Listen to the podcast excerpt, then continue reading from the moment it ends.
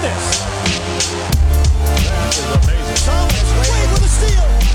The emotions of Dirk Nowitzki. What he's always dreamed of. Hoping to have another chance after the bitter loss in 2006. Watch play.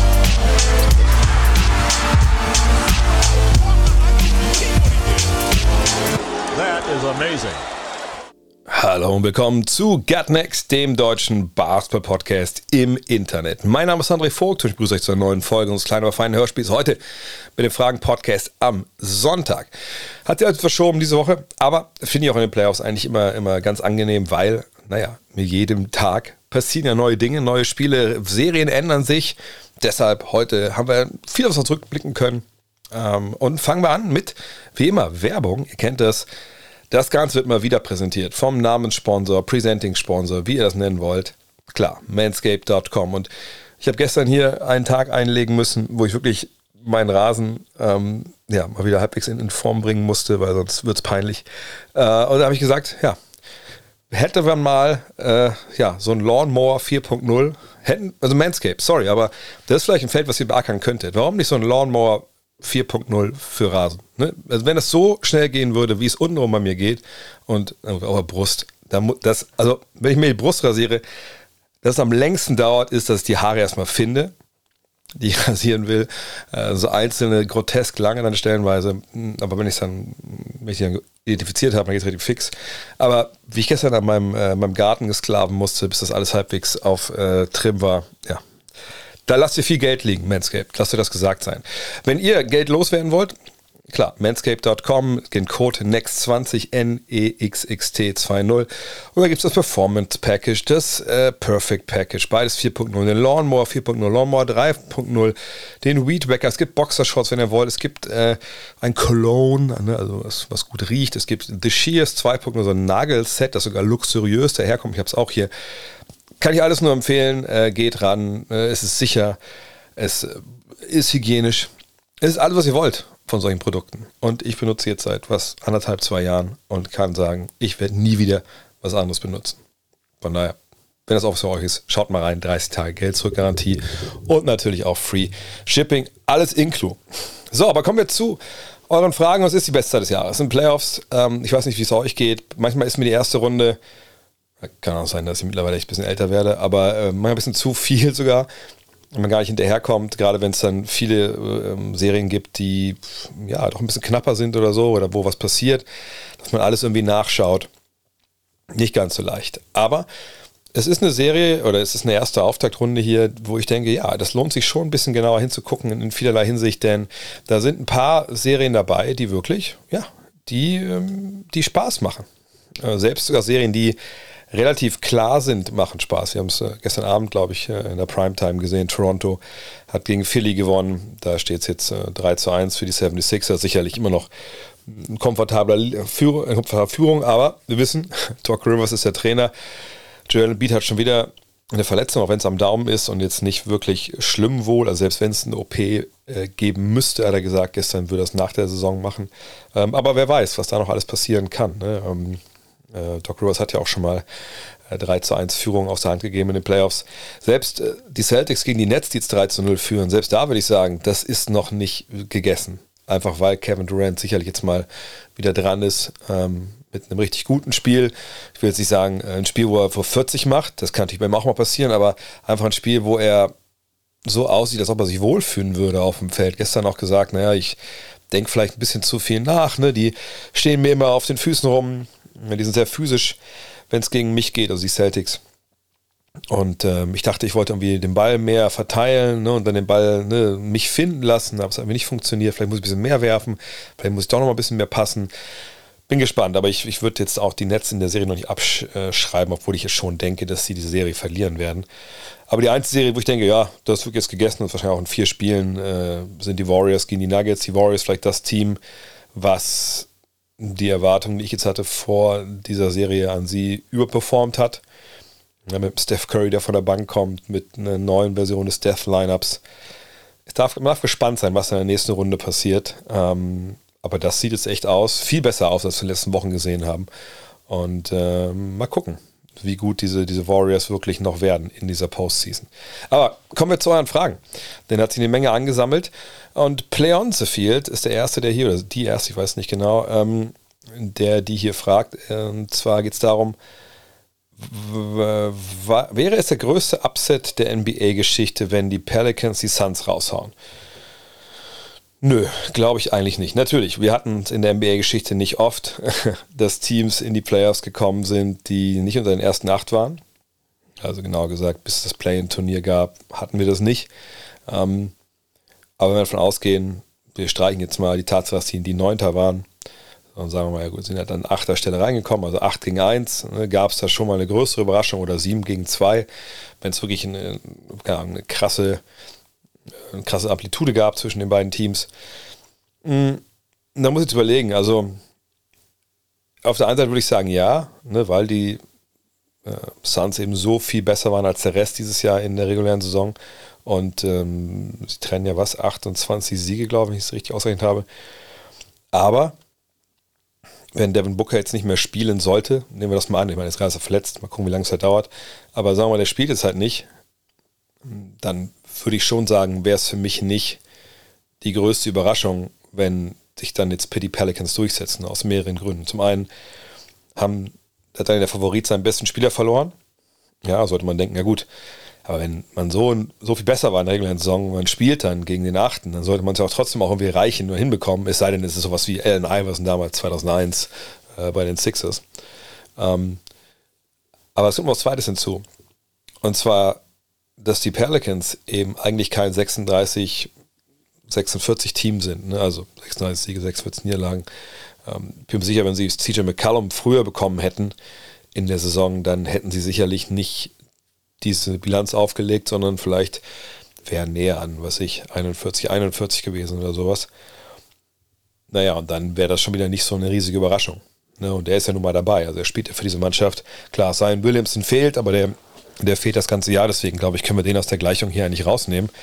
Und kann man jetzt sich alle Serien mal angucken, was wie oft es passiert, drei, vier Mal äh, wo der Achte gegen den Ersten gewonnen hat ähm, und das mal ineinander legen, ja, könnte man machen, aber die Frage ist ja nur, ob sie jetzt der größte Upset aller Zeiten war, die größte Überraschung? Nö, sehe ich eigentlich nicht. Also für mich jetzt gefühlt so, die größte Überraschung ist wahrscheinlich dann ein Rennen zwischen den Mavs damals gegen den Warrior, die Warriors 2007 und wahrscheinlich, was für welches Jahr war das? Äh, Sonics gegen die, ähm, die Nuggets. Hm. Aber wenn ihr jetzt dafür seid, okay, aber für mich ist einfach die Tatsache, dass der beste Spieler halt erstmal jetzt fehlt, je nachdem, wie viele Spiele es dann sind, das wäre für mich so ein Ausschusskriterium, dass diese Serie einfach, wenn sie denn so ausgehen soll, dass die Pelicans gewinnen, dass ich die da jetzt Nummer 1 nennen würde. Und was wahrscheinlich auch gegen Seattle sprechen würde und, und Denver ist, dass damals halt noch Best of Five war in der ersten Runde. Von daher bin ich wahrscheinlich wirklich bei, bei Dallas gegen die Warriors. Matthias Schusi fragt, warum entschlüsselt jeder Utahs Defense außer Utah? Ich glaube nicht, dass es ähm, jetzt in Utahs Fall darum geht, dass die irgendwie taktisch grandiose Defizite haben, die sie irgendwie nicht gelöst bekommen. Also im Sinne von, dass sie davor stehen, Quinn Snyder und Co. und denken, oh Gott, oh Gott, jeder kommt hier zu Korblegern. Also das kann ja nicht sein. Da können wir gar nichts mehr machen. Und alle anderen checken halt genau, was sie machen müssen. So ist es nicht. Ich glaube, was bei Utah einfach sich jetzt wieder ähm, sehr vehement halt zeigt, wo man gestern natürlich gewonnen hat, ist die Tatsache, dass dieses Personal, was sie haben, ne, was ja durchaus auch in der regulären Saison gewisse Erfolge in den letzten Jahren verzeichnet hat, an einen Punkt gelangt in den Playoffs, das haben wir vergangenes Jahr auch schon gesagt, wo es defensiv auf den Außenpositionen einfach nicht mehr reicht. So. Und dann kommen dann zwei Sachen zusammen. Auf der einen Seite ist es halt wirklich ne, eine mangelnde individuelle Qualität äh, in diesem Bereich. Ne? On-Ball-Defense, also Verteidigung am Ball äh, auf dem Flügel und Verhindern von, von Line-Drives, also von, von Drives, die gerade zum Korb gehen. Ähm, und zum anderen ist es dann halt so, dass ähm, ja, der Gegner es dann auf eine weirde Art und Weise relativ leicht hat, also man sucht sich das Matchup aus, was man möchte. Und da gibt es ja einige. Clarkson, Bogdanovic, Conley sogar jetzt zum Teil, äh, Mitchell. man schaut, dass man sich da vorbereitet, dass man damit mit Dampf zum Korb gehen kann und man weiß, wo Gobert halt dann steht. Ja, Gobert hilft aus, er ist in der Regel der Verteidiger, der halt dann klar am Ring helfen muss. Und der, der, der von ihm verteidigt wird, kriegt den Ball und der soll den Dreier werfen. So, und ähm, was da dann wirklich ein riesen Vorteil ist, wenn der, der von Gobert verteidigt wird, eben weiß, okay, ich kriege jetzt den Ball, dann werfe ich. Weil als Werfer ist nichts vorteilhafter, als wenn du wirklich A, das grüne Licht so hast, B, weißt, wann es passiert und C, auch noch frei stehst. Und das sind dann eben diese drei Dinge, die zusammenkommen, wenn Maxi Kleber dann den Ball bekommt, dann Dorian Finney-Smith oder wer auch immer dann von Gobert in dem Moment gerade gedeckt wird. Und das haben wir letztes Jahr auch gesehen gegen die Clippers. Ne? Das, dann gab es auf jeden Fall wirklich dann grandiose Spiele. Äh, Terrence Mann damals, das eine, glaube ich, war es eine 37. Wo dann neben diesen defensiven Problemen, die Utah halt hat, und diese strukturellen Probleme, dann auf einmal dazu kommt, dass einer komplett heiß läuft oder wie, wie Maxi Kleber halt auch jetzt in zwei Partien. Eben weil diese drei anderen Dinge zusammenkommen, die diesem Shooter dann im Endeffekt diese, dieses Selbstvertrauen geben oder diese Komfortzone schaffen. Aber wie soll Utah das jetzt ähm, regeln? So, also ich glaube, man hat es, glaube ich, jetzt im, im Spiel 4, glaube ich, zum Teil zumindest gesehen, dass man versucht hat, ich habe es heute nur quer geguckt, heute Morgen, habe es nicht in Gänze geschaut. Ähm, ich habe gestern Abend angefangen, heute Morgen zu Ende, aber wie gesagt, nicht in Gänze. Ähm, dass man schon versucht hat, okay, wie, wie kriegen wir das jetzt hin, dass wir äh, eventuell mal ein paar mehr äh, Verteidiger aufs Feld stellen, die ein bisschen, bisschen länger spielen. Aber es ist halt ein zweischneidiges Schwert, ne? denn wenn du auf der einen Seite Leute hast, die den Dreier treffen, ähm, auf der anderen Seite Leute hast, die defensiv gut sind, aber das vielleicht nicht ganz zusammenpasst.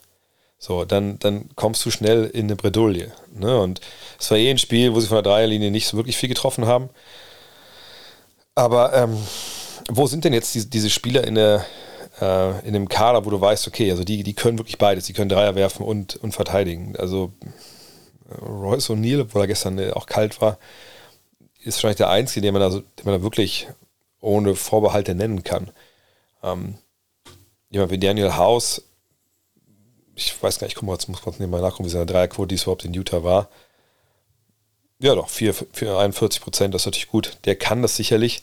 Ähm, allerdings, ja, weiß ich auch nicht, ob da vielleicht der, der Defensivruf ein bisschen zu äh, überhöht wurde mittlerweile. Jedenfalls haben sie einfach diese Sollbruchstellen. Ne? Und Bogdanovic, Mitchell, ähm, Conley zum Teil, ne? vor allem aber, äh, äh, wie heißt der, Clarkson, da ist immer irgendwie einer auf dem Feld. So, und natürlich, wenn, wenn Clarkson heiß läuft, dann kann er dir vorne auch mehr Punkte geben, als er die hinten nimmt. Aber das ist dann immer klar dann, wo der Gegner hingehen kann, um zu attackieren. So, auch wenn es 2-2 steht, das ist natürlich eine klare Schwächung für Utah. Und wir kommen leider mal, was Utah in Zukunft machen sollte oder machen wird.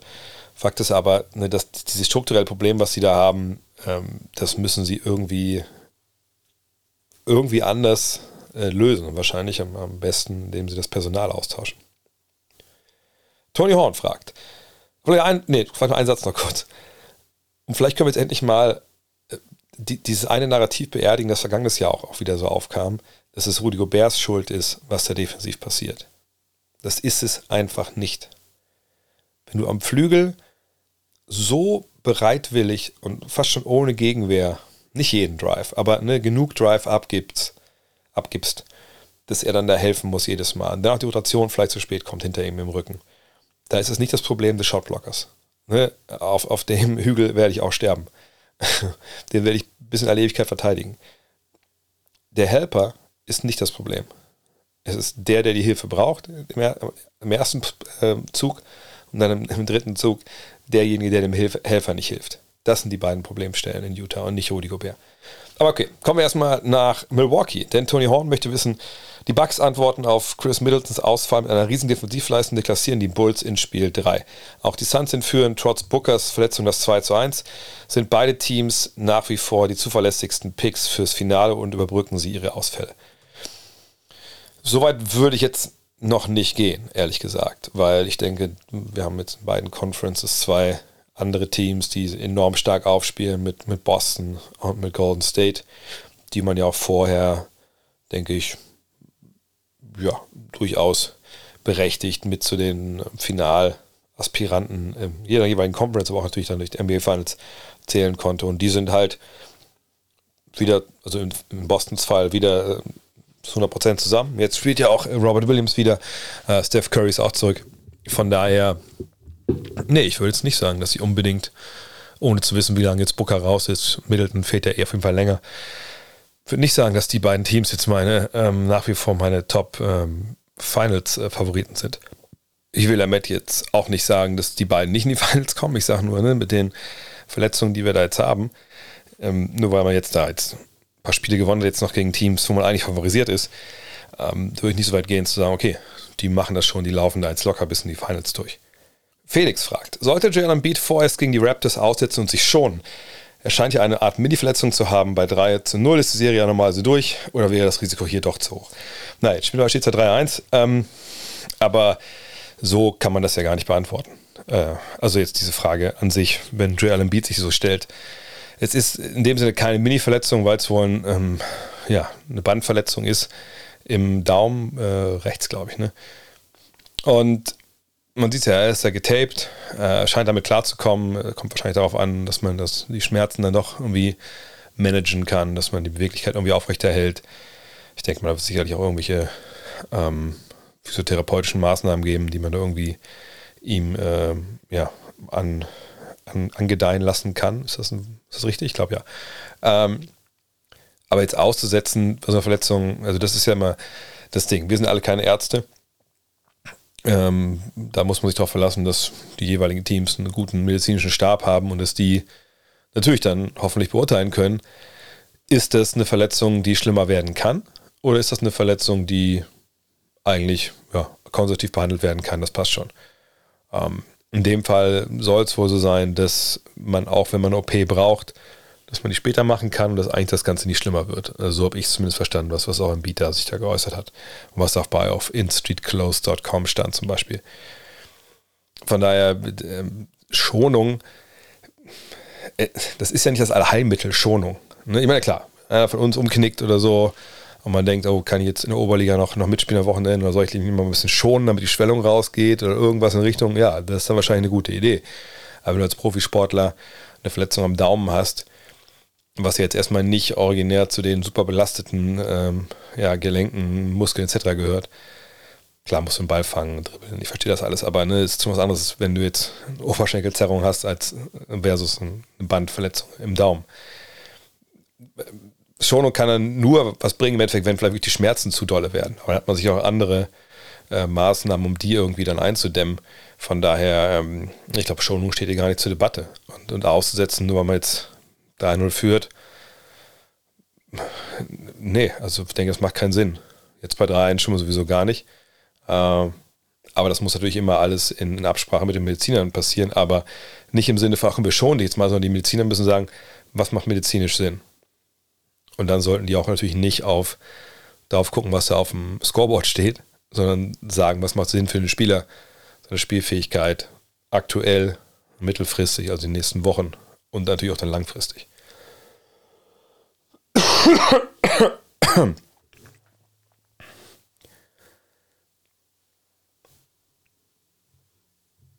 Hältst du es für realistisch, fragt Stefan Jene, dass die Hawks die Serie gegen Miami nochmal auf den Kopf stellen oder war das ein einmaliger Ausrutscher der Heat?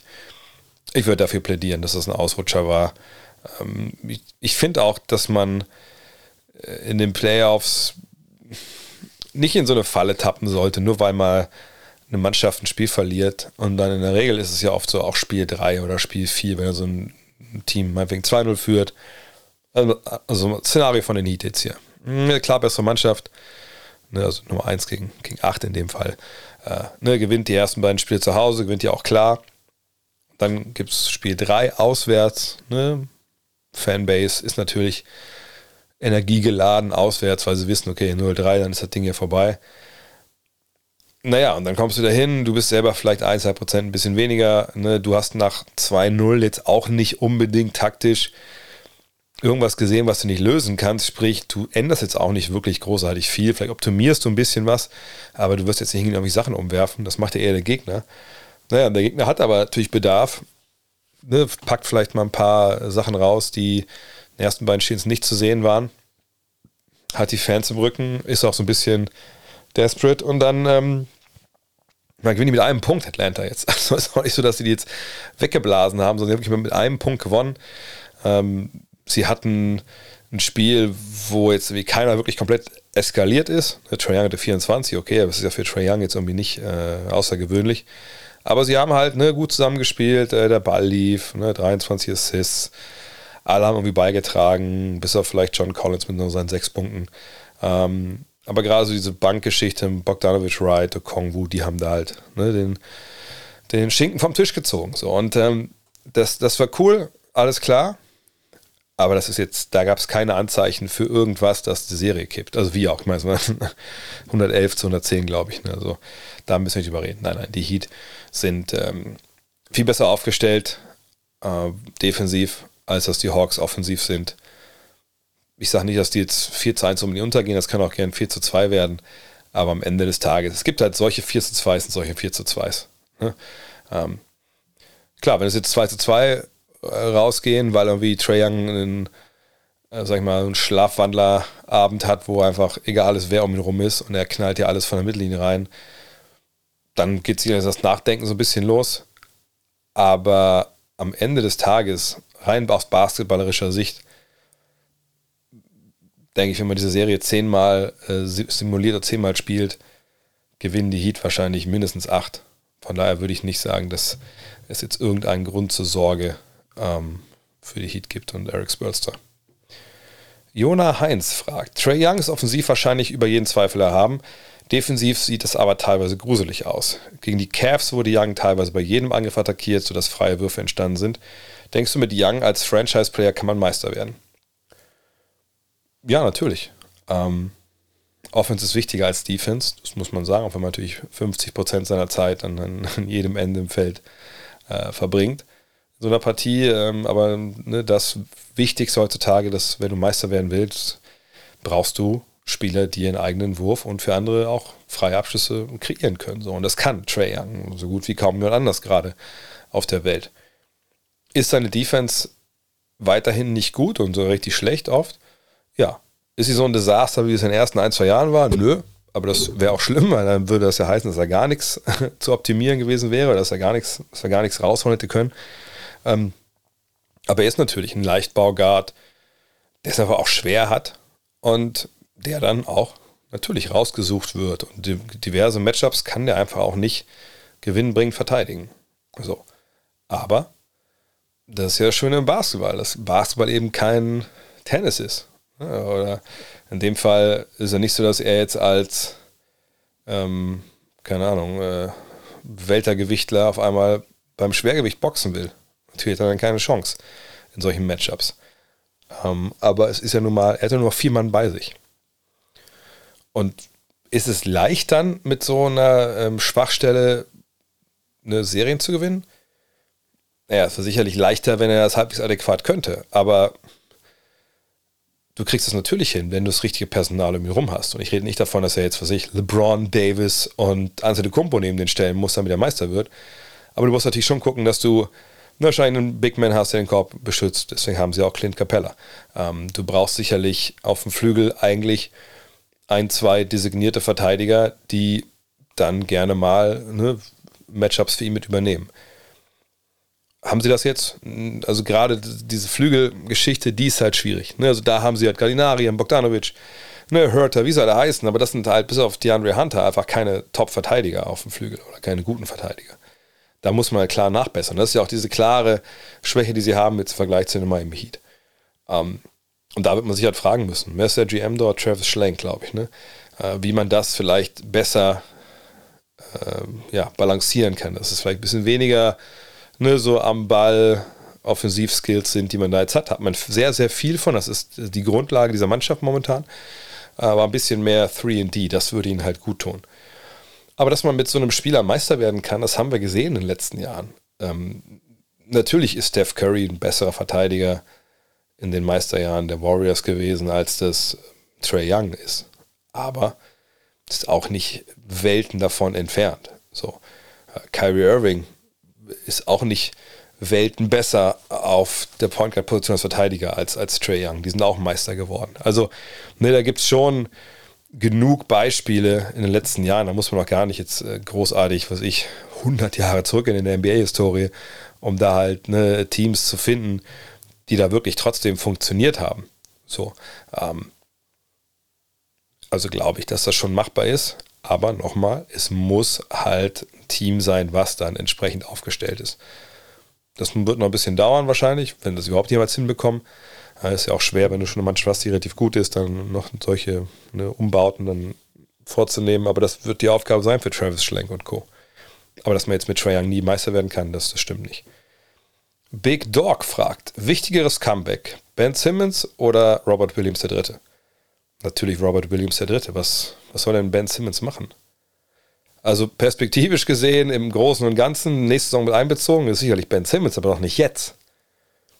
Also wie können wir erwarten, dass jemand, der ein Jahr, also wirklich jetzt ein Jahr, ne, vergangenes Jahr Playoffs raus, dann ein bisschen auf Instagram Basketball gespielt und dann gesagt, nee, irgendwie mit dem Kopf nicht da, ähm, dann eigentlich mehr mit seinem Anwalt über Basketball geredet als mit seinem Trainer. So, also warum, wie, wie, komm, wie kommt man da drauf? Generell, also jetzt nicht der Fragensteller, sondern generell, auch Kollegen USA stellenweise. Wie, wie kann man dann darauf kommen, dass ein Ben Simmons, der offensiv natürlich auch also ganz, ganz eingeschränktes Dasein führt. Wie kann man glauben oder erwarten, dass der zurückkommt und sagt, jo, hier bin ich und für ein Team wie die, wie die Nets, die natürlich auch ne, momentan nicht Probleme haben, keine Frage, das legen sie jetzt nicht 0-3 hinten, ähm, aber generell da reinspazieren kann und dann sagen kann, so, hier bin ich und dass das wichtiger wäre als einer, der in dieser Saison sich in die Konversation des Defensive Players of the Year gespielt hat, eben Robert Williams der Dritte, der einen tollen Rapport mit seinen Mitspielern hat, weil er das ganze Jahr mit ihnen gespielt hat. Also wie, wie, wie kann man auch nur annähernd erwarten, dass Ben Simmons einen ähnlichen Einfluss nehmen könnte wie Robert Williams? Also ich, ich verstehe das nicht. Nur weil er Ben Simmons heißt, wird das so ne, die Fragestellung USA und so auch in den Blogs und sonst wo halt äh, äh, so durchgenudelt. Am Ende des Tages, wenn er zurückkommt zu Spiel 4, und das sieht, sah ja jetzt so aus, müssen wir mal abwarten, ob das wirklich passiert, dann wird er ein bisschen rebounden können, der wird ein bisschen Defense spielen und vielleicht ein, zwei Breaks anführen und aus dem Pick and Roll ein, zwei Dunks machen. Aber das wird auch sein. Robert Williams verstärkt dann nochmal, haben wir auch gesehen, die beste Verteidigung, die wir momentan in der NBA haben. Und äh, das ist für mich ein, ein, klar größerer Einfluss, als der den ähm, der gute Ben Simmons auch nur, auch nur in seinen kühnsten Träumen jetzt irgendwie leisten kann. War jetzt Robert Williams in seinem ersten Spiel nach dem, also jetzt im Comeback, nur 16 Minuten auf dem Feld, hat nur zwei Punkte, zwei Rebounds, eine Assist gemacht. In 16 Minuten, ja.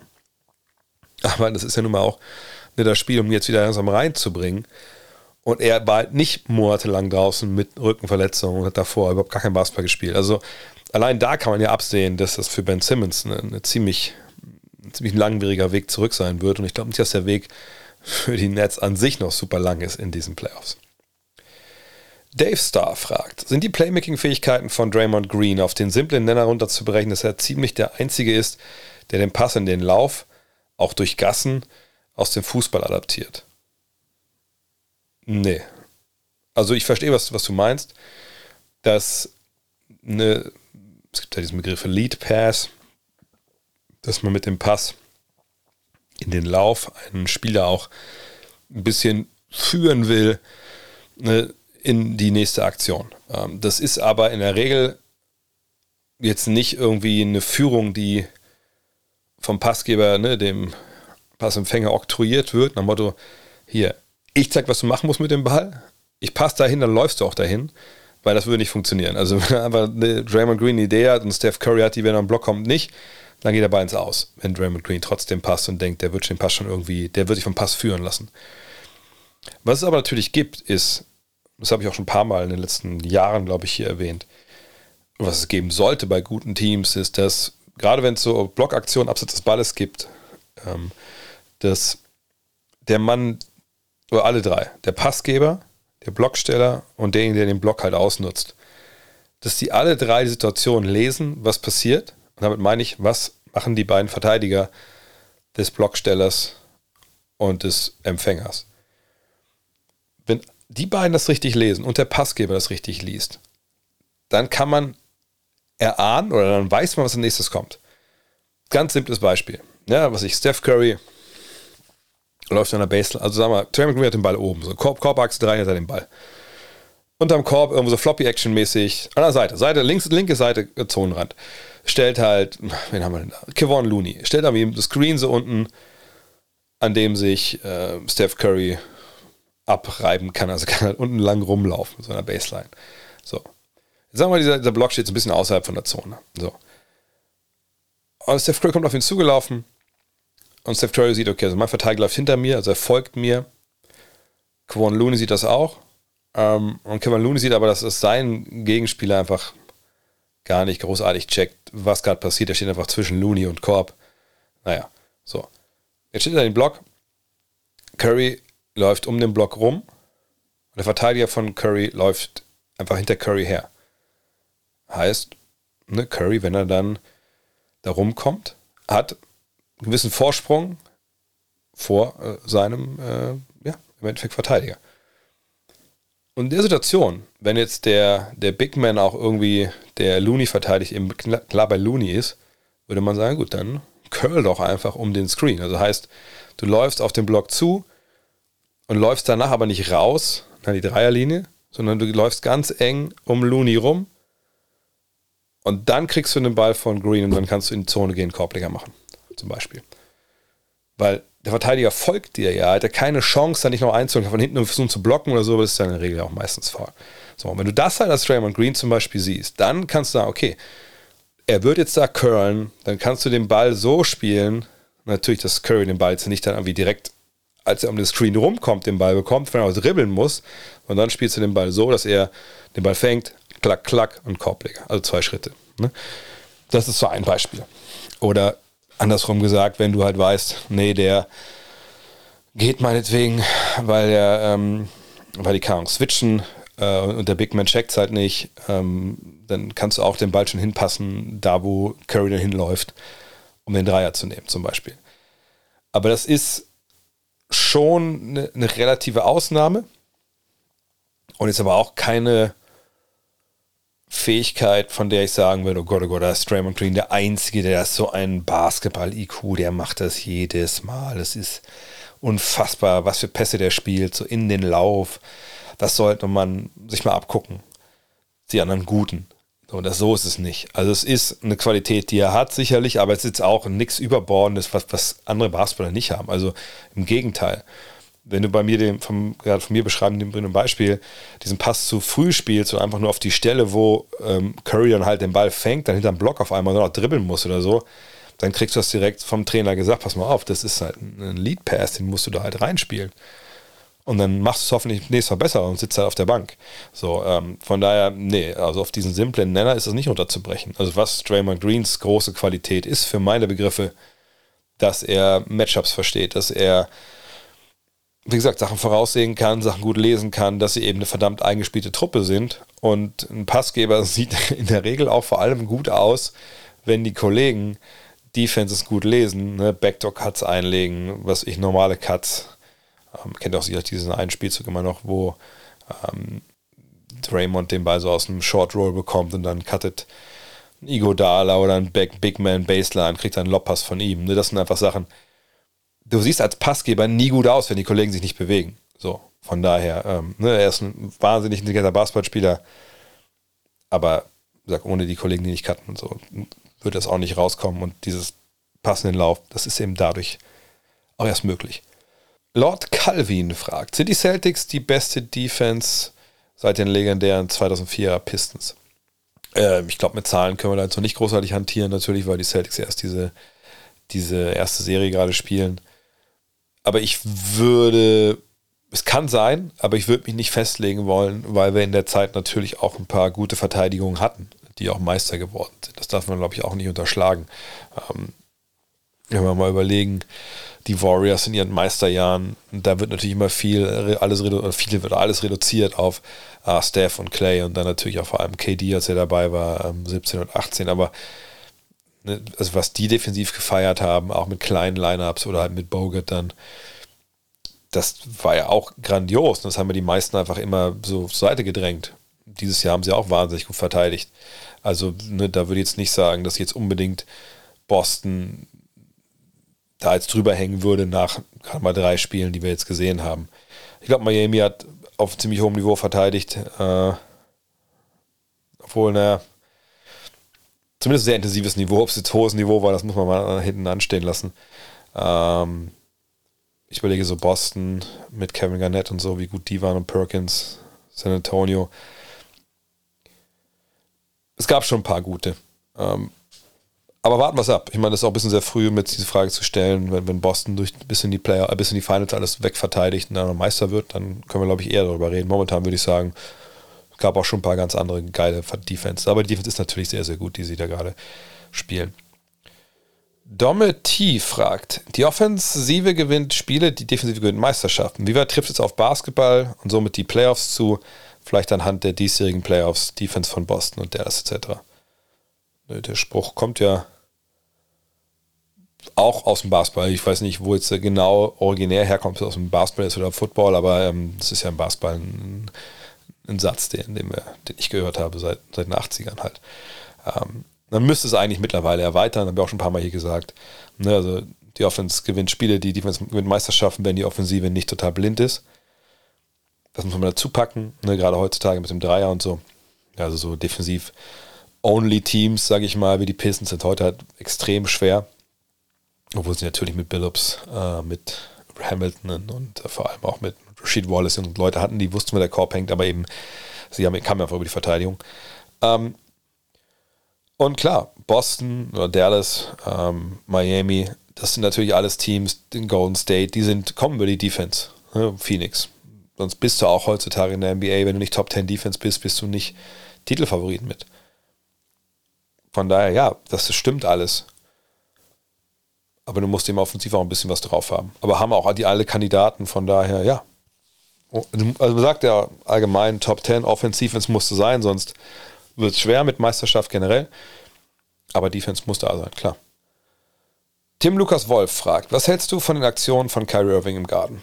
Also ich denke mal, Tim meint hier den Mittelfinger und sowas. Ich habe im Fragenstream, glaube ich, relativ lange drüber gesprochen. Ja, es ist unschön, natürlich. Also ich glaube, niemand möchte das sehen. Gleichzeitig kann ich verstehen, wenn, wenn Irving sagt, naja, also ich höre mir die ganze Scheiße an, die mir da an den Kopf geworfen wird und ich darf nicht reagieren oder was? Ja, verstehe ich auch. Auf der anderen Seite denke ich, ist es auch immer so der, der billigste Impuls. Ich kenne das selber. Ne? Was weiß ich. Man biegt irgendwie im Internet falsch ab und dann auf einmal liest man dann irgendeinen Scheiß über sich. Oder auf Twitter oder sonst wie. Und die, die erste, der erste Impuls ist halt, was ist das für, eine, für, für ein Arschloch? Also eigentlich müsste ich da jetzt direkt der, dem halt verbal ein paar Mittelfinger entgegenstrecken. Aber ähm, und ist was anderes, wie wenn du es im Netz liest und dann wie zu Hause und reflektierst das nochmal kurz, als wenn du jetzt in, im Moment bist und du, du hörst das alles. Ne? Aber Kyrie macht auf mich eigentlich einen Eindruck, dass er jemand ist, der sehr, sehr reflektiert ist. Also bei allem, was er sagt und was er so äußert, ne, man kann da jetzt sehr gut finden oder nicht, da ist er macht mich immer den Eindruck, dass er sehr, wie gesagt, sehr genau nachdenkt, was er erzählt. Dass er Dinge, die er sagt, auch sagt, um damit eine gewisse Message zu senden. Und dann frage ich mich, naja, äh, im Spiel dann, also Mittelfinger und so, das finde ich einfach so ein bisschen billig. Ich meine, vielleicht ist er einfach auch wirklich so ein emotionaler Typ, aber so emotional saßen jemand ja auch nicht irgendwie aus. Es ist schwer, deinen Leuten in den Kopf reinzugucken ich glaube, es gibt andere Mittel und Wege, um dann irgendwie, wenn man wirklich ne, das den Fans irgendwie heimzahlen will, obwohl ich auch nicht weiß, was Mittelfinger in der Luft eigentlich dann großartig dann bei dem jeweiligen Fan macht. Ich glaube nicht, dass der dann denkt, oh Gott, oh Gott, das hat ihn ja echt verletzt, wenn er jetzt sowas macht. Das mache ich nicht nochmal. Sondern im Gegenteil, es schaukelt sich ja eher weiter hoch. Und Kyrie ist ja auch jemand, der sowas seit Jahren jetzt befeuert, ja, wenn ich erinnert mit der Aktion, wo er einfach auf den Kopf des äh, Maskottchens des ähm, Lucky Star getreten ist und so. Ich finde es nicht gut. Ich glaube, die Vorbildfunktion, die man als Sportler hat, die sollte man auch ähm, ein bisschen da noch bedenken. Trotzdem sollte man nicht alles unbedingt äh, hinnehmen. aber vielleicht dann einfach eher so wie LeBron und sagen, pass auf, der Typ da, der hat die ganze Zeit rumgebrüllt, zum Ordner, äh, zum Schiri gehen und sagen, hier, das, ich habe keinen Bock mehr drauf. Und dann das aber so machen. Ähm, aber es ist schwer. Es ist schwer in der Situation, glaube ich, da den richtigen Weg zu finden. Aber zwei Mittelfinger in der Luft, finde ich, lösen da relativ wenig. Erik Brandmeier fragt, bei einem Erstrunden aus der Utah Jazz, würdest du als GM den Laden einreißen und einen, mindestens einen Star traden? Welche Spieler würde man wahrscheinlich für Gobert bekommen? Ich würde was ändern, natürlich. Ähm, natürlich würde ich nicht, äh, oder andersrum, ich würde nicht zu Beginn anfangen zu sagen, okay, so, wir reißen jetzt hier Gobert und, ähm, und Mitchell auseinander, weil das ist ja dann, das sind ja die beiden Stars. Das sind die beiden All-Stars, ne, auf die guckt man natürlich als allererstes. Aber ich würde nicht anfangen, jetzt hausieren zu gehen, sowas mit den beiden Jungs. Beide sind lang gebunden, ne? beide haben Spieleroptionen auf 25, 26, sprich, ne, die nächsten drei Jahre hat man, wenn man die holt, auf jeden Fall erstmal Sicherheit, dass die am Start sind. Mike Conley ist äh, nächstes Jahr noch sicher gesichert mit knapp 23 Millionen. Danach äh, gibt es einen ungarantierten Vertrag über 25 oder 24,4. Naja, also das ist ne, eigentlich in Stein gemeißelt die nächsten vier Jahre oder dreieinhalb dann, je nachdem, ne, für, für die Utah Jazz, also die Gobert und Mitchell halt haben. Also würde ich eigentlich schauen, okay, also wenn jetzt wirklich nicht intern das Tischtuch der durch ist, ähm, dass ich eher schauen würde, okay, was ist denn mit Conley? Was ist denn mit Clarkson und Bogdanovic. Alle drei scheint man sich so sportlich irgendwie nicht leisten zu können, ne? also defensiv. Wo können wir da nachbessern? Ne? Wir haben Juan Hernan Gomez, dessen Vertrag ist auch nicht garantiert für nächstes Jahr mit immerhin 7,4 Millionen. Rudy Gay hat jetzt noch ein Jahr 6,2 und danach 6,5 Spieleroptionen und Rudy Gay funktioniert ja irgendwie gar nicht dieses Jahr. Wir haben Nickel Alexander Walker ne, aufgeklaubt, so dass wir denken, das ist ein junger Mann, den wir vielleicht dann ne, weiterhin beschäftigen können. Der ganze Rest ist eigentlich egal, weil das sind entweder ja, Minimalspieler oder, oder Rookies oder sonst was. Also ich will immer erstmal schauen, okay, was kann ich auf den Flügelpositionen neben Mitchell ändern, um da mehr Defensive zu bringen und äh, zu gucken, dass wir dieses Loch, was wir da haben, einfach stopfen. So. Ist es leicht? Nee. Denn jeder in der Liga sucht 3D. Na, außerhalb vielleicht von Phoenix, weil die so viel davon haben. Ähm, wo kriegst du es aber her? Und wahrscheinlich müsstest du Teams finden, die auf dem Flügel eben, was ich zu wenig Scoring haben, die dann Jordan Clarkson brauchen oder, oder einen Bogdanovic wollen und dafür was anderes abgeben, eben 3D. Aber das ist, das, ich will nicht sagen, dass es unmöglich ist, aber ich glaube, das ist relativ schwer, das so zu machen. Solltest du also hingehen und sagen, okay, wir traden Gobert oder Mitchell. Wenn du dich dafür entschließt oder dafür entscheidest, ähm, dass einer von beiden sein muss, dann würde ich mich wahrscheinlich entscheiden, Gobert zu traden. Problem ist geil bei Gobert, dass er nächstes Jahr 38,2 Millionen verdient, dann 41, dann knapp 44 und dann 47 sogar, wenn er die Spieleroption zieht, da gehe ich mal von aus, 2025, äh, denn dann ist er dann auch schon, was, 33 oder so. Aber was kriegst du für Rudy Gobert? Das ist natürlich ein, ein toller Center, keine Frage. Ähm, defensiv auf jeden Fall jemand, der dich enorm weiterbringt. Aber du agierst ja glaube ich dann am Ende des Tages, und ich feuer mal kurz die Trade-Maschine an, äh, ich glaube auch nicht, dass du da unbedingt aus einer großen ähm, Position der Stärke äh, agierst. Äh, auf der einen Seite schon, weil natürlich ein, ein All-Star tradest.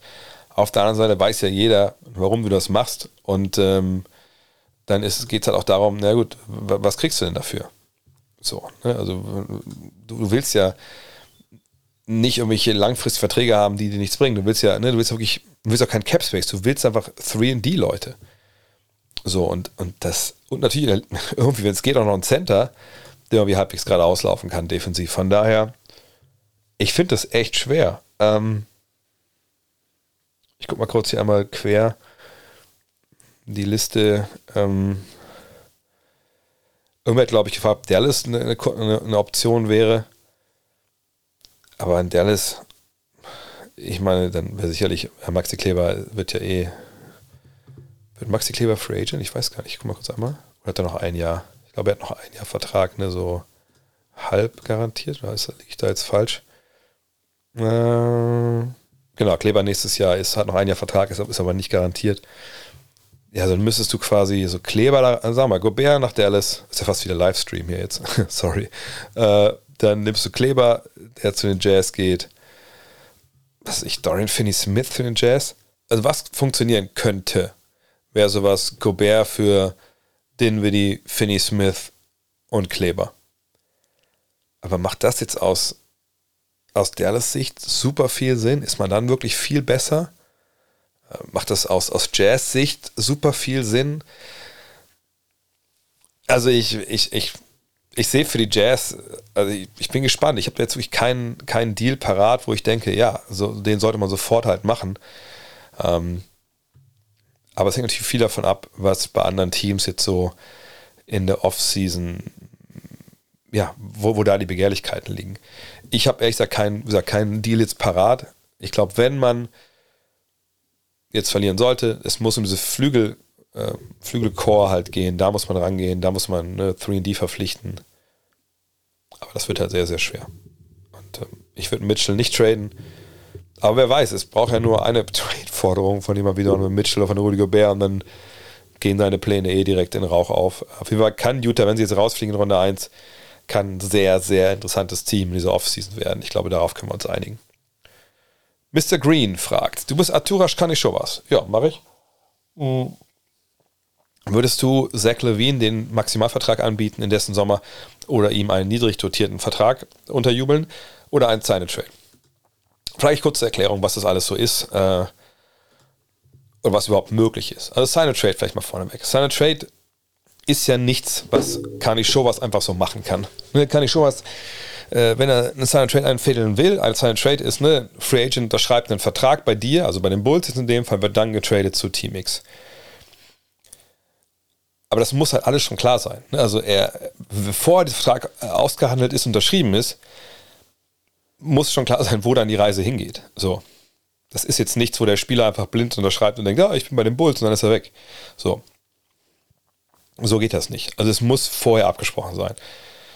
Und das heißt natürlich, dass dann am Ende des Tages da noch Mitspracherecht des Spielers und seiner Agentur halt dabei ist. Und das macht es dann für keine Show was nicht leicht. Ja, oft ist es ja auch, dass die Agenten an die GMs rantreten und sagen, pass auf, wir haben hier den, den Sign Trade, den wollen wir jetzt gerne einfädeln. Da muss es hingehen für uns. Bist du dabei? So. Sonst verlierst du den Spieler ohne Gegen, Gegenleistung. Das ist halt schwierig. So. Bei Levine ist es so, er wird Free Agent und man kann ihm jetzt natürlich, ne, den Vertrag hätte man letztes Jahr schon verlängern können, man sich nie einigen können. Und jetzt kann man halt schauen. Als Free Agent ist es aber so, dass du natürlich als Spieler in einem Jahr Free Agents werden willst, wo viele Mannschaften Cap Space haben. Also viele Mannschaften Platz haben unter Salary Cap, um sich als Spieler wie Zach Levine sichern zu können. Sicher, ne? alle anderen außerhalb der Bulls können ihm eh weniger bieten, weil die nur vier Jahre bieten können und ne, das kann nicht so viel steigen, etc. Bla bla, egal. Also er kann überall anders für weniger Geld unterschreiben, als er das in Chicago halt kann. Aber wenn die anderen 29 Teams gar keinen Platz mehr am Salary Cap haben. Oder nur ganz wenige. Und die, die wenigen vielleicht dann keinen Spieler wie Zach Levine gerade brauchen. Oder generell an Zach Levine nicht interessiert sind. Naja, dann steht er irgendwie da und dann muss er gucken, wo kriege ich denn mein bestes Angebot? Ist das dann, ne, wenn es kein Maximaldeal ist, ein Vierjahresvertrag oder ein 3 plus 1 oder sonst was von äh, den, den Bulls? Oder will er dann irgendwie sagen, pass auf, äh, Agent, wann ist denn das nächste Mal hier auf dem Markt mehr Cap Space? Wann sind die Teams denn auf dem Markt mit Cap Space, die vielleicht an mir Interesse haben? Und lässt dann einfach dann vielleicht einen 2 plus 1 Deal oder sowas machen. Und das muss man alles sehen. Am besten wäre natürlich für Levine finanziell, hier, Maximalvertrag, fünf Jahre, dann und dann. Und dann kann man ja sehen, ob die Bulls ihn irgendwann down the road doch noch traden wollen. Das ist ja dann eh außerhalb von deiner ähm, Kontrolle, weil du, das ist ja der Deal, den du halt eingehst als, als Free Agent. Wenn du fünf Jahre unterschreibst, unterschreibst du ja nicht fünf Jahre bei den Bulls und sonst nichts, sondern du schreibst fünf Jahre für das Geld und was danach passiert, also jetzt nach, wie gesagt, irgendwann down the road, nicht sofort, sonst wäre es ja ein Sign and Trade, ähm, das kommt dann halt. So, und dann musst du damit klarkommen. Ähm, Problem ist für die Bulls einfach, wenn sie Zach Levine nicht halten und nicht per Sign and Trade irgendwo hinschicken, wo sie eine Gegenleistung kriegen, naja, was haben sie? Wen holen sie denn dann? Ne, Derek, Derek, Jones Jr. wird ebenfalls Free Agent, äh, genau wie Troy Brown, aber den kann man nicht vernachlässigen, der hat 5 Millionen verdient, aber mal gucken, der wird Restricted Free Agent. Ne, was, was, was machen sie denn dann? Ne, sie haben 100 Millionen, stand jetzt im Salary Cap schon fest verankert. also wo kriegen sie jemand anders her, der, der ihnen besser hilft, so? Also ich glaube nicht, dass da viel was anderes geht, wenn ich, wenn ich ehrlich bin. Ähm, von daher denke ich, dass einen Vertrag zu geben, ist alternativlos. Ob es ein Sign and Trade wird oder ein Trade down the road, das ist dann schon mal am Blatt. Aber wenn er da bleiben will äh, und man sich auf eine Summe einigt, dann für meinen Begriff muss man ihn unter Vertrag nehmen, weil ich glaube nicht, dass du einen Spieler findest, der besser ist oder so gut reinpasst, ähm, einfach auf dem freien Markt. Aber wenn es Sign and Trade sein soll, ja, dann schnell mit dem äh, Kollegen einigen, mit dem Agenten. Ich würde ihm den Maximalvertrag anbieten. Obwohl nein, ich würde mich erstmal erkundigen nach seinen Trades, wenn das wirklich für mich außerhalb der finanziellen Machbarkeit äh, ist. Und dann würde ich schauen. Ne? Und wenn das dann funktioniert mit einem Deal, dann würde ich den machen. Äh, auf der anderen Seite finde ich, fand ich dieses Jahr nicht schlecht. Also ich glaube, wenn sie noch ein paar Veteranen bekommen für kleines Geld für die Bank, dann und wenn Patrick Williams ganz Jahr mitspielt, dann können die einfach auch richtig gut sein. Und mein Lonzo Ball war auch lange verletzt. Ich wüsste jetzt nicht, warum uns unbedingt auseinanderreißen will. Und finanziell, wie gesagt, weiß ich nicht, wie tief die Taschen davon äh, Jerry Reinsdorf halt sind. Von daher, ich würde ihm wahrscheinlich schon den, einen gut dotierten Vertrag anbieten und dann gucken, was auf dem Markt passiert. David Hinzmann fragt, wie funktioniert die Vergabe von TV-Rechten in der NBA? Zum Teil laufen die Spiele auf regionalen Berly Sports Sendern und zum Teil auf nationalen Sendern wie TNT oder ESPN. Mache ich ganz kurz oft noch erklärt. Es gibt verschiedene Arten von TV-Verträgen. Es gibt lokale TV-Verträge, das kann jedes Team selbst aushandeln. Ne? Berly Sports, Fox Sports, was da nicht alles gibt. Ähm, ne, es gibt so lokale Affiliates, ne, einfach lokale Stationen, die dann zu größeren Netzwerken gehören und die kaufen sich dann halt diese Rechte, dass sie der Broadcaster sind für die jeweilige Mannschaft und für die jeweiligen Spiele. So. Dann gibt es aber TNT, ESPN, ABC, wie sie alle heißen, ESPN, ABC ist das gleiche, die sich äh, nationale TV-Pakete äh, kaufen. Denn diese regionalen Sender strahlen wirklich nur regional halt in einem Umkreis von ein paar Kilometern, also ist nicht 5, 6, sondern je nachdem, wie groß diese Region dann halt ist, strahlen die das TV-Programm aus. So. Und äh, TNT, ESPN und Co. zeigen es halt im ganzen, in den ganzen USA. So. Und dieses Geld, ne, was jetzt da für TNT und ESPN reinkommt, das handelt halt die Liga, das Ligabüro aus. Ne, und das Geld wird dann verteilt auf die, auf die 30 Teams. Die lokalen TV-Verträge, die zählen auch zum Salary Cap etc., ne, zum Basketball-Related Income, aber ne, da bleibt ein großer Teil natürlich bei den einzelnen, ähm, also bei den lokalen Teams halt hängen. Ne? Also wenn die, die Lakers, ne, die haben glaube ich was, zwei Milliarden bekommen für den letzten TV-Deal, ich weiß gar nicht wie viele Jahre, die haben natürlich einfach eine größere Kriegskasse als der Rest äh, der, der, Liga, weil sie eben so einen geilen lokalen TV-Vertrag haben. Aber das würde jetzt zu weit führen, äh, wie das alles aufgeteilt wird. Äh, jedenfalls, das, das ist die Begründung. Ne? TNT zeigt ja nicht 41 oder 82 der Lakers-Spiele, wo es gefühlt so war. Ähm, deswegen gibt es die lokalen Sender ähm, und dann gibt es die übergreifenden Sender, die halt national alles zeigen. Max fragt, würdest du Julius Randle aus Sicht der Knicks aufgrund seiner schwachen Leistung die Saison traden? Wenn ja, für wen? Ich würde ihn nicht mehr mit der Kneifzange anfassen, wenn ich ein anderes Team wäre als die Knicks. Ähm, weil ich denke, dass er dieses Jahr, also es war nicht nur eine schlechte Saison im Sinne von, der war irgendwie, was ich angeschlagen, hat es nicht gut gemacht oder der Wurf fiel nicht oder irgendwelche privaten Probleme, sondern er hat einfach dieses Jahr Basketball gespielt, das war schon rich, wie Amerikaner sagen. Also jemand, der gerade so einen dicken Vertrag unterschrieben hat, der dann einfach die basalsten Dinge gerade defensiv irgendwie nicht mehr machen möchte oder vergessen hat. Ja, das ist schon schwer zu verkraften für meine Begriffe. So, so war es aber. Ne? Und äh, deswegen würde ich ganz gern, wenn ich jetzt Knicks-Fan wäre, Julius Randle nicht mehr in meinem Team haben wollen. Weil es offensiv immer auch nicht geil war. Frage ist nur, nach so einer Down-Season, wer will den denn haben für das Geld? Ne? Also das ist ja wirklich nicht leicht. Von daher ist wahrscheinlich der, also wenn man wirklich nicht mehr haben will, man das auch nicht mehr zu retten großartig. Wäre der beste Weg zu sagen, okay, wir fangen nächste Saison mit dem an, wir bringen ihn von Anfang an in die Spur, stellen ihn ein bisschen ins Schaufenster und wenn dann es Begehrlichkeiten gibt, während der Saison, dann trainen wir ihn. Aber da, da beißen sich natürlich äh, mehrere Katzen gleichzeitig in den Schwanz, so, weil wenn du es so machst, wie ich es gerade skizziert habe, dann schmeißt du eigentlich ja auch die, die nächste Saison mehr oder weniger so ein bisschen weg, weil du das ganze Trainingslager mit ihm absolvierst, nicht mit deinem, ansonsten deines neuen Star.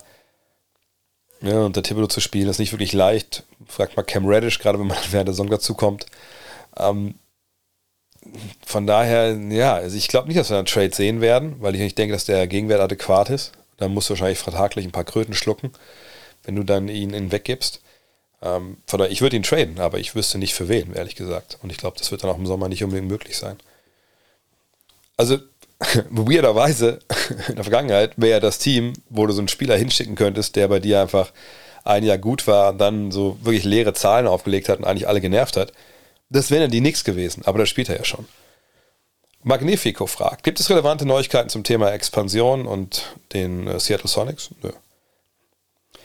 Ich mache es ganz kurz, wie gesagt, ähm, das ist immer eine Frage des Geldes äh, und da stehen zwei Sachen gegenüber. Auf der einen Seite die Expansion, Expansion Fees, also die, die, ne, die Aufnahmegebühr, die man zahlen muss für eine neue Franchise und äh, wie man den, äh, den ja, Berichten glauben darf, dann sind es halt Las Vegas und Seattle, die dann kommen würden. Ich denke, da wäre Memphis sicherlich dann in der Eastern Conference.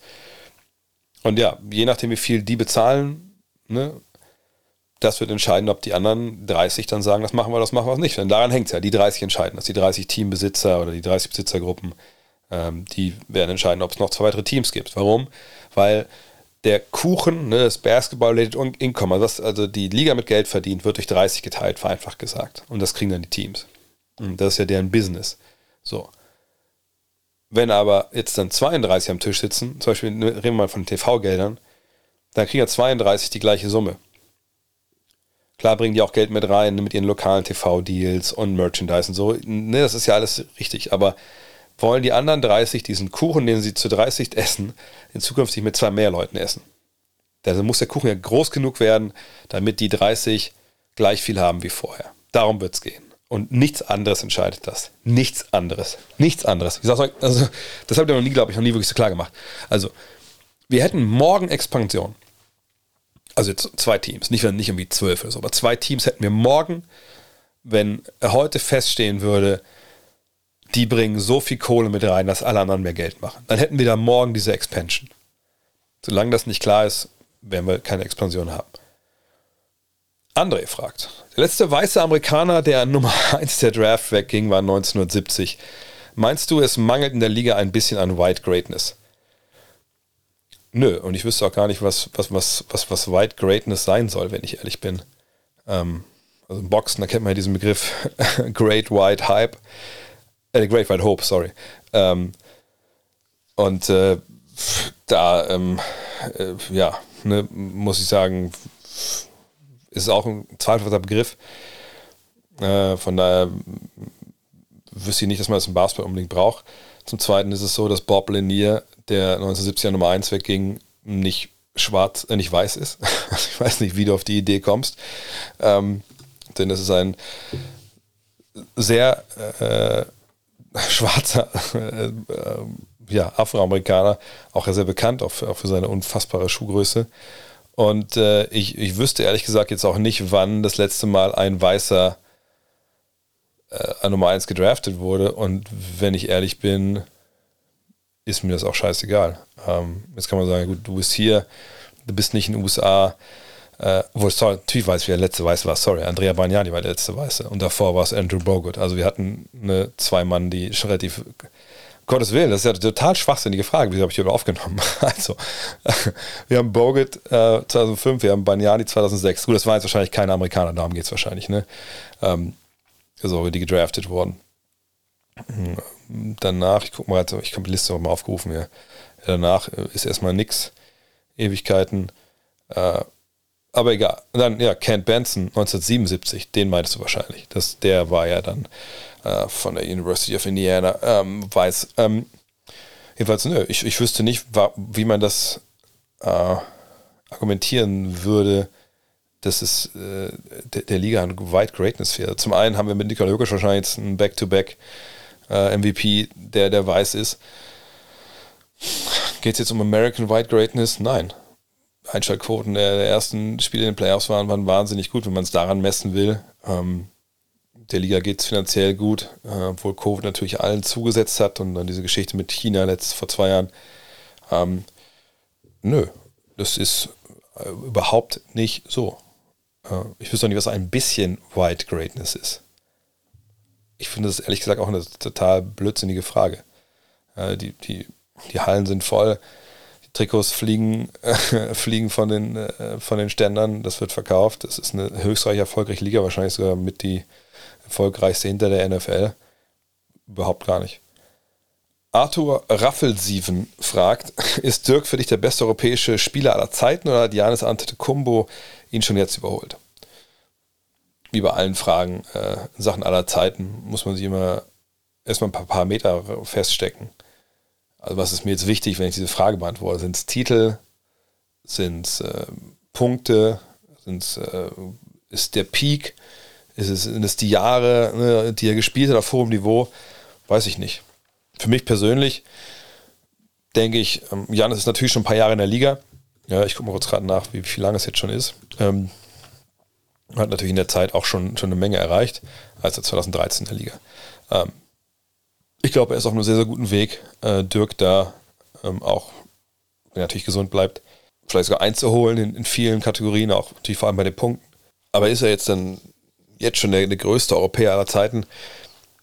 Ich würde auch für ihn wahrscheinlich ein bisschen mehr noch, äh, ein paar mehr Jahre sehen wollen. Aber ab wann das dann so ist, weiß ich ehrlich gesagt nicht. Aber Dirks Hinterlassenschaft basketballerisch ist halt so groß, dass auch wenn natürlich Antetokounmpo jetzt mit MVP äh, und mit, ähm, mit Meisterschaft ja durchaus gleichgezogen ist, MVP sogar zwei gewonnen hat, ähm, die auch andere Awards gewonnen hat. Er ist auf einem sehr, sehr guten Weg. Ich denke, auch wenn alles gesagt und getan ist, dann wird er vor Dirk da stehen. Aber ich, für mich sind diese, diese 20 Jahre, sage ich mal, ähm, einfach momentan mehr wert als das. Aber wenn man nur allein auf Errungenschaften gucken, kann man sagen, ja, natürlich hat er ihn jetzt schon überholt. Simon fragt, John Stockton, Steve Nash, Chris Paul, kann man mit einem True Point Guard als besten Spieler keinen Ring gewinnen? Nö. Und da gibt es ja auch eigentlich genug Beispiele, dass das passiert ist in der Geschichte der NBA. Nicht viele, aber es gibt ein paar. Ähm, also ja, Thomas, denke ich, war der beste Spieler der Detroit Pistons und ich meine, ich weiß auch nicht, was jetzt wirklich mit True Point Guard gemeint ist. Ich denke mal jemand, der Pass First halt denkt. Ähm, aber das hat Isaiah Thomas ja auch gemacht zum großen Teil. Ähm, von daher, ja, diesen Meister geworden, zweimal sogar.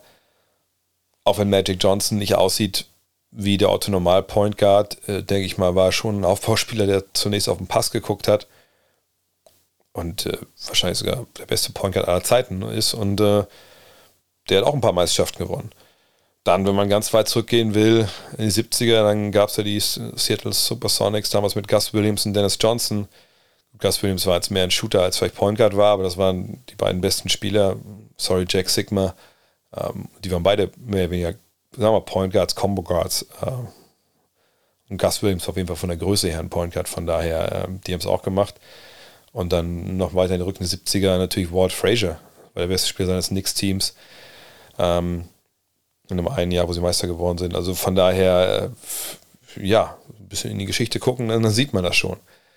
Ähm, von daher wüsste ich jetzt nicht, wie man auf die Frage eigentlich kommt. Auf der anderen Seite muss man schon sagen, vielleicht kommt es daher, dass bevor Jordan kam, ja, ich habe natürlich gerade auch ein paar äh, Namen genannt hier von Guards, die vor Jordan Meister geworden sind. Bevor Jordan kam, war die NBA schon eine Liga der, der, der lang. So, ne? Also, dass dann mal Guards irgendwie ne, die besten Spieler waren, die, die jeweiligen Teams und auch dann Erfolge hatten, das war dann schon recht selten. Also, ne, klar hat man auch dann ein paar Flügel gehabt, ne, die größeren Flügel, die auch Erfolg hatten. Aber Jordan ist wirklich der Erste, der dann, ne, den du wirklich als kleinen Spieler wirklich die Meisterschaftsteams aufbauen kannst, wirklich auch so ein bisschen dynastisch werden. Alle anderen, die ich gerade genannt habe, gut, Isaiah ist ja auch eine Zeit von Jordan. Ähm, aber die haben es halt nicht über, über Jahre halt so hinbekommen. Ähm, das ändert Jordan natürlich schon, dieses Narrativ. Auf der anderen Seite, wenn man dann mal schaut in die Geschichte, auch die letzte, der letzten Jahre so, und dann guckt, wer ist eigentlich Meister geworden, dann ist es nach wie vor, dann, aber wie gesagt, eher, eher selten, dass der beste Spieler deines Teams wirklich ein, ein kleiner Guard ist. Sagen wir es mal so. Das, da würde ja auch zum Beispiel jetzt Magic dann rausfallen. Ähm, und Mike ja vielleicht auch, wenn man heutzutage kleine Guards unter unter 1,96 vielleicht äh, definiert. von daher, du brauchst halt schon. Das ist ja auch ein bisschen so hinter meiner Argumentation oft, dass ich sage, ja, so Teams wie, wie Phoenix, bin ich gespannt, ob sie es packen, weil einfach ne, das, dies, diese historischen Präzedenzfälle gibt es halt nicht viele, ne, dass ähm, Spieler, kleine Spieler Meister geworden sind als, als beste Basketballer ihres Teams. Aber dass es schon mal passiert ist mit, ähm, mit Point Guards, ja, das ist ja unbestritten. Tim Lukas Wolf fragt, Uncle Drew oder Space Jam? Ist beides scheiße? Wie, wie, ich gehört habe, also bei, bei Space, ach nee, sorry, Space Jam ist ja Space Jam 1. Oh Gott, ich nehme alles zurück. Space Jam. Uncle Drew ist scheiße. Also muss zugeben, wurde mir mehrfach berichtet. Ich habe mehrfach mal gefragt, so, ey, lohnt sich das? Und wurde mir gesagt, nein, Mann, auf gar keinen Fall, verschwende die Zeit nicht. Ähm, wenn ihr jetzt sagt, nee, das ist total Blödsinn, das ist total geil, auf jeden Fall, dann revidiere ich das gerne. Ähm, aber Space Jam, und nochmal, ich bin keiner von denen, die die Space Jam irgendwie verklären, weil das ja äh, so ein, ein großartig Oscar-reifes Stück der Kinogeschichte ist. Nee, ist es auf gar keinen Fall. Ähm, aber ist halt ein Film, der clever ist, der natürlich auch für Kinder vor allem gemacht wurde, aber eben auch genug Content und, und eine Story hatte und, und Ideen hatte, ähm, auch Augenzwinkern daherkam, ne, dass er auch immer noch eigentlich cool ist. Ähm, das war Space Jam 2 zum Beispiel nicht, aber das soll jetzt nicht um Space Jam 2 gehen. Ähm, sag, und Uncle Drew habe ich nur gehört, das ist mehr oder weniger, ja, hat versucht, diesen, diese, diese Werbung äh, aufzublasen in Film mit ein paar bekannten NBA-Leuten, aber Plot halt Katastrophe und irgendwie auch nicht wirklich witzig. Von daher habe ich es mir bisher noch nie gegeben. Felix München fragt, wäre eine Gut Next Mac-Ausgabe über europäischen Basketball BBL Euroleague eine Option? Ja, eine Option ist er sicherlich. Ähm, das Ding ist aber natürlich, dass wir nur vier Ausgaben im Jahr machen und dass man da natürlich sagen wir, genau überlegen muss, was, was macht man. So, ähm, und, und was bietet sich an und was kickt einen natürlich als Redaktion. Also wo finden wir die Ideen und, und wo können wir tiefer reingehen und, und, und mehr halt auch uns überlegen als Autonomaltexte, die, die in jeder Zeitschrift stehen. So. Und das wäre bei so einer Ausgabe, wo es quasi um die Fieber geht, mehr wäre das ja nicht, obwohl die Euroleague jetzt nicht Fieber ist, aber nochmal Fieberwelt, ne, also alles außer von den USA, ähm, oder sagen wir europäischer Basketball. Ne. Da kann man natürlich eine Menge Gedanken machen, keine Frage. Ähm, sicherlich auch eine Option, aber ich glaube nicht, dass das eine, äh, eine Ausgabe ist, die wir mit Season 1 oder Season 2 machen, wo wir auch gar nicht wissen, ob es Season 2 gibt. Ich sag mal so, wenn es zehn Seasons von diesem Heft gibt oder von diesem Buch gibt, dann wird das sicherlich mal vorkommen, aber wir wissen ja nicht mal, ob es eine zweite Season gibt. Ne? Wie gesagt, ihr könnt jetzt alle schon abonnieren auf cutnextmac.de für Season 2.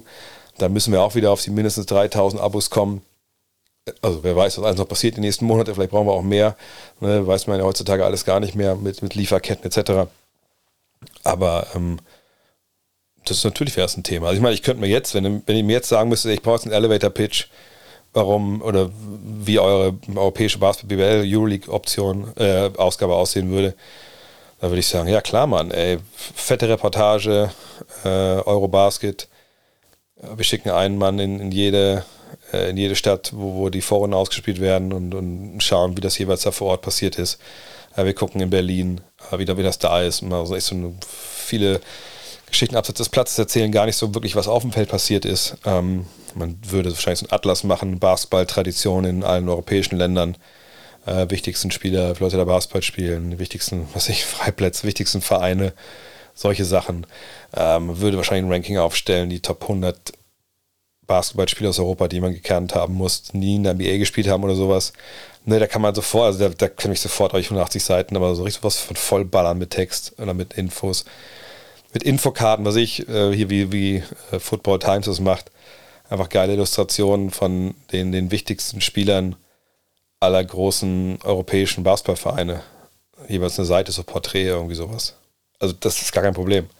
Frage ist halt, ja, wir, kriegen wir genug Zeit von euch, dass wir sowas machen können? Das ist die große Frage.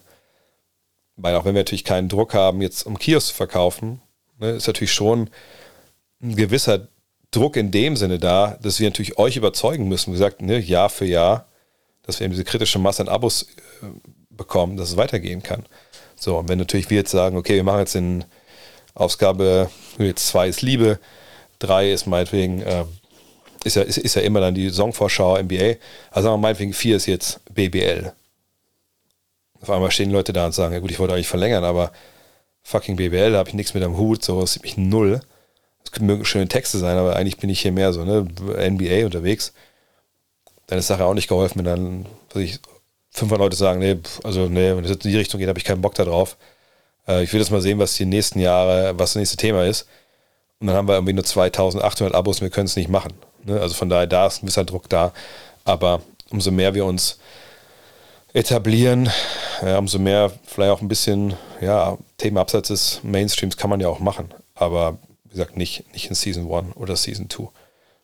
In diesem Sinne, das war's für heute. Ähm, ja, ich hoffe, ihr freut euch, dass heute Abend wieder, Sonntagabend ist es ja gerade, äh, Primetime Playoffs gibt. Und ähm, ja, dann sprechen wir uns ganz bald wieder. Nächste Woche auch wieder mit Dean. Da werden wir wieder mal Deep Dive in die Playoffs rein. Und äh, darauf könnt ihr euch freuen, sonst auf die ganzen anderen Sachen.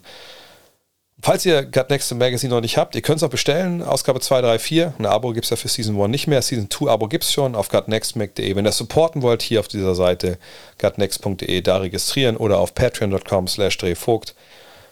Was soll ich sagen? Gibt eine Menge Sachen. Gibt auch den Fragenstream auf youtube.com slash drehvogt. Und wenn ihr mal Manscaped einkaufen gehen wollt, next20, das ist der Code da. In diesem Sinne, bis zum nächsten Mal. Ciao. Hello. Look at this.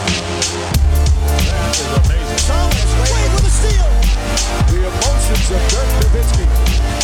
What he's always dreamed of, hoping to have another chance after the bitter loss in 2006—that is amazing.